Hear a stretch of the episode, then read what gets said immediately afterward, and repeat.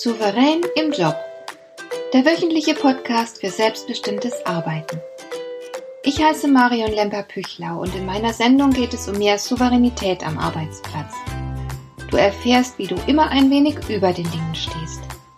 So kannst du deine Ziele erreichen, du bewahrst dir deine Selbstachtung und du ziehst mehr Befriedigung aus deiner Arbeit, obwohl all dem häufig so viel entgegensteht.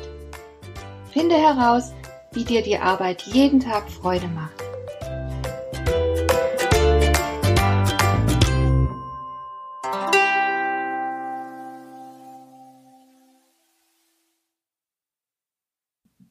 Als souveräner Mensch bist du sehr flexibel im Umgang mit Menschen. Du verfügst über ein großes Verhaltensrepertoire und deshalb kannst du für jede Situation auch selbst entscheiden, wie du jeweils mit deinem Gegenüber umgehst. Leider haben wir eine Arbeitswelt, in der nicht der Mensch im Mittelpunkt steht, sondern der Profit. Der Mensch wird der Arbeit angepasst, und man kann mit Fug und Recht sagen, dass vielerorts in den Unternehmen so etwas wie Entmenschlichung stattgefunden hat. Ich erinnere mich an einen älteren Mitarbeiter, der zu einer Beratung in mein Institut kam. Er war richtig gehend unglücklich. Er hatte viele Jahre in einer Abteilung gearbeitet, in der die Beschäftigten sich wie in einer Familie fühlten. Sie kannten sich alle schon jahrelang, sie wussten viel übereinander, hatten sich zusammengerauft und standen den beruflichen Herausforderungen Schulter an Schulter gegenüber. Die Teammitglieder gingen alles in allem deswegen auch gerne zur Arbeit. Es gab menschliche Nähe, man war im Team aufgehoben und geborgen, man half sich gegenseitig, sowohl bei der Arbeit als auch bei privaten Problemen. Bis zu dem Tag, an dem irgendein Schreibtischtäter fand, es sei an der Zeit, ein paar Umstrukturierungen vorzunehmen und das gut funktionierende Team auseinanderzureißen. Ohne Rücksicht auf menschliche Faktoren wurden die Teammitglieder voneinander getrennt und in unterschiedlichen Teams und Gebäuden untergebracht. Einige haben das einigermaßen gut verkraftet, andere aber nicht. In meinen Augen ist das eines der unzähligen Beispiele für die Entmenschlichung der Arbeitswelt. Menschen haben das Bedürfnis nach Geborgenheit, aber Arbeitgeber verhindern, dass es dazu kommt. Auf vielfältige Weise wird es den Menschen erschwert, gute zwischenmenschliche Bindungen am Arbeitsplatz einzugehen. Ich habe, glaube ich, in einer der vorangegangenen Folgen ja von einem extremen Beispiel berichtet. Da wollte der Chef es den Mitarbeitern verbieten, Gespräche in der Teeküche zu führen. Sie sollten dort nicht miteinander sprechen, sondern gefälligst so schnell wie möglich an ihren Arbeitsplatz zurückgehen, wo jeder allein vor seinem Bildschirm saß. Die Entmenschlichung der Arbeitswelt ist mit Sicherheit einer der Gründe, warum Einsamkeit ein großes Thema unserer Zeit geworden ist. In England gibt es jetzt sogar ein Ministerium, das sich um dieses Thema kümmert. Deutsche Studien belegen, dass 12 Prozent der Deutschen sich dauerhaft einsam fühlen. 32 Prozent sind manchmal einsam. In England schätzt man, dass neun Millionen Menschen einsam sind und man spricht dort unverblümt von einer Epidemie. Menschen werden immer gleichgültiger gegenüber anderen. Es fehlt an Zusammengehörigkeit. Die Vereinzelung greift immer weiter um sich. In der Arbeitswelt gilt Persönliches geradezu als unprofessionell. Es wird erwartet, dass arbeitende Menschen stets aus ihrer Rolle heraus agieren und sich als Persönlichkeit weitgehend zurücknehmen. Manchmal ist ein herzhaftes Gelächter schon verdächtig. Da arbeitet wohl jemand nicht ernsthaft. Das geht aber gar nicht. Inzwischen haben sich nicht wenige Forscher des Themas Einsamkeit angenommen. Das Problem dabei ist, dass sich die Einsamen für ihre Einsamkeit schämen. Dein geschiedener Kollege wird dir nicht verraten, was für ein fürchterliches Wochenende er hinter sich hat. Er wird nichts darüber erzählen, wie weh ihm die Einsamkeit tut, wie verlassen er sich fühlt, dass er sich fragt, wozu er überhaupt noch lebt und weitermacht, wenn es doch niemanden auf der Welt gibt, den das noch interessiert. Er berichtet nichts darüber, dass er seine Wohnung nicht verlassen mag, weil er sich unter den Menschen draußen so verloren fühlt.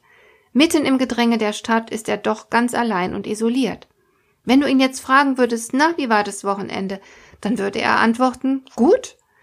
Die Einsamkeit ist ein Makel, den man vor anderen verbirgt, weil man denkt, man sei einsam, weil andere nichts mit einem zu tun haben wollen, weil man nicht wertvoll genug für andere ist. Einsamkeit ist eine Qual, und je länger sie andauert, desto schlimmer wird es, bis die Betroffenen am Ende ohne Hilfe gar nicht mehr da herauskommen. Man weiß inzwischen, dass seelischer Schmerz dieselben Hirnregionen aktiviert wie körperlicher Schmerz. Unfreiwilliges Alleinsein, das Gefühl, anderen Menschen nicht verbunden zu sein, bedeutet großen Stress. Man hat in einem Experiment zwei Versuchsgruppen gebildet. Die erste Gruppe bestand aus Menschen, die sozial isoliert waren und sich nicht eingebunden fühlten. In der zweiten Gruppe befanden sich Menschen, die sozial gut eingebunden waren. Beide Gruppen wurden einem Stresstest unterzogen. Dabei zeigte sich, dass die Cortisolwerte in der ersten Gruppe erheblich höher waren, obwohl beide Gruppen exakt denselben Test gemacht hatten. Am Rande Cortisol ist ein Stresshormon. Das heißt, wer unfreiwillig alleine ist und sich einsam fühlt, kommt mit Stress schlechter klar und sein Körper schüttet mehr Stresshormone aus. Und das bleibt nicht ohne Folgen. Die Vereinzelung und Einsamkeitsgefühle machen krank. Einsamkeit verringert die Lebenserwartung mindestens so stark wie Alkohol oder Fettleibigkeit.